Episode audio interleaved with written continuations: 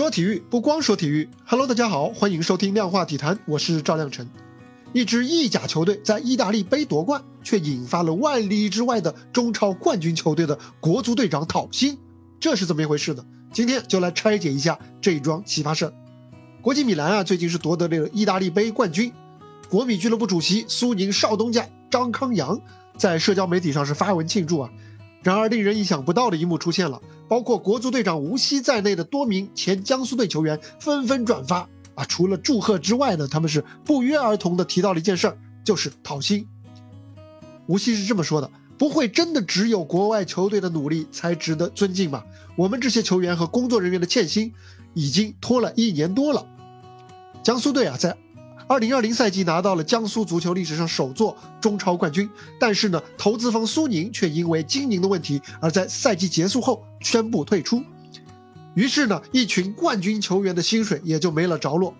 由于苏宁队是被解散了，足协呢虽然有意介入帮助球员讨薪，但是啊，苦于江苏队的主体已经不复存在，所以呢，足协也有鞭长莫及之感。没有办法像此前同样是被公开讨薪的武汉队或者其他欠薪球队那样，足协可以通过设立下赛季的准入门槛这样一种方式来约束对方，尽快还钱。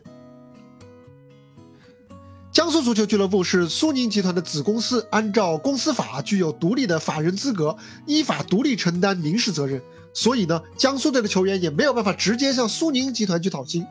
同样的，二零一六年获得苏宁控股的国际米兰，虽然和江苏队一样是属于苏宁集团旗下，但是呢，两家在法律层面上也没有直接的联系。也就是说，给国际米兰的钱也不能够直接给江苏苏宁队的球员。江苏队球员呢，借兄弟球队国米夺冠的这么一个机会来隔空讨薪呢，更多的是想借舆论获得更多的关注，希望借此能够推进自己讨薪的进程。同样是夺冠啊，同样是两支苏宁系的球队，球员的待遇却是天壤之别，这的确引人深思啊。一方面，区别对待肯定是要被批评的，欠薪也需要被追责。无论俱乐部运营你有多少苦衷，有多少无奈啊，俱乐部和球员之间毕竟是签订了合同的，有基本的契约精神，必须得到遵守和尊重。另外一方面呢，足协作为行业管理者啊，即便他不是行政机构，他即便他的权力是有边界的啊，所以很多事情他做不了，但是他完全可以在球员进行劳动仲裁的时候，向有关部门来提供必要的证据，这是他们能够帮到的，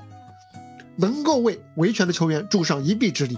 而不是仅仅以球队已经不存在了，俱乐部已经没有了为由就高高挂起。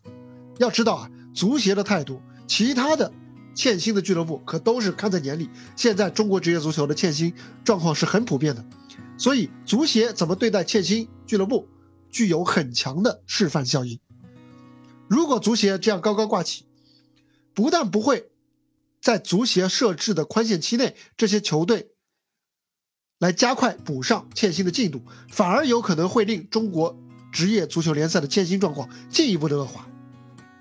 最后啊，我觉得足协也是需要看到中超新科冠军都运营不下去这么一个现象的背后，跟中超联赛运营模式密切相关的原因。你看，中超联赛它招商不利，没有良好的分红制度啊，赛程制定也不合理、不稳定，朝令夕改。推行俱乐部中性名看起来是一个很国、很跟国际接轨的措举措。但是呢，在中超其他的利益反馈的机制完全很不健全，甚至不存在的情况下，这样一个举措就成了压垮俱乐部的最后一根稻草。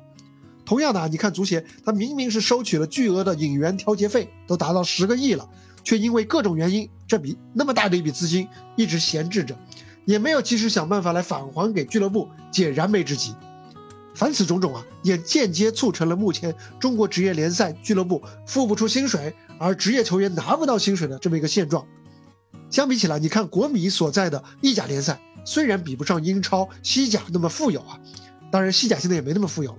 但是呢，它各方面的回报还是相对比较可观和稳定的，尤其是相比中国足球来说，对于投资者来说要友好的多。国际米兰的夺冠庆祝。在万里之外呢，确实引发了中国球员的隔空讨薪，这多少有一些蝴蝶效应，有一些黑色幽默。也许啊，中国球员和足球投资者，还有中国足协，他们的确是各自有各自的苦衷。但是我觉得啊，处在行业链条末端的球员，他不应该成为代价的最终承受者，更不能成为代价的唯一承受者。所以呢，在我看来，这一桩隔空讨薪事件应该得到一个更为明确的解决方案。无论是对于球员，还是对于中超联赛，对于整个行业来说，都是非常重要的，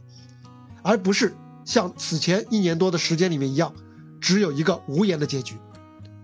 好了，这就是本期量化体坛的全部内容。欢迎给我留言交流、转发、订阅。我们下期接着聊，拜拜。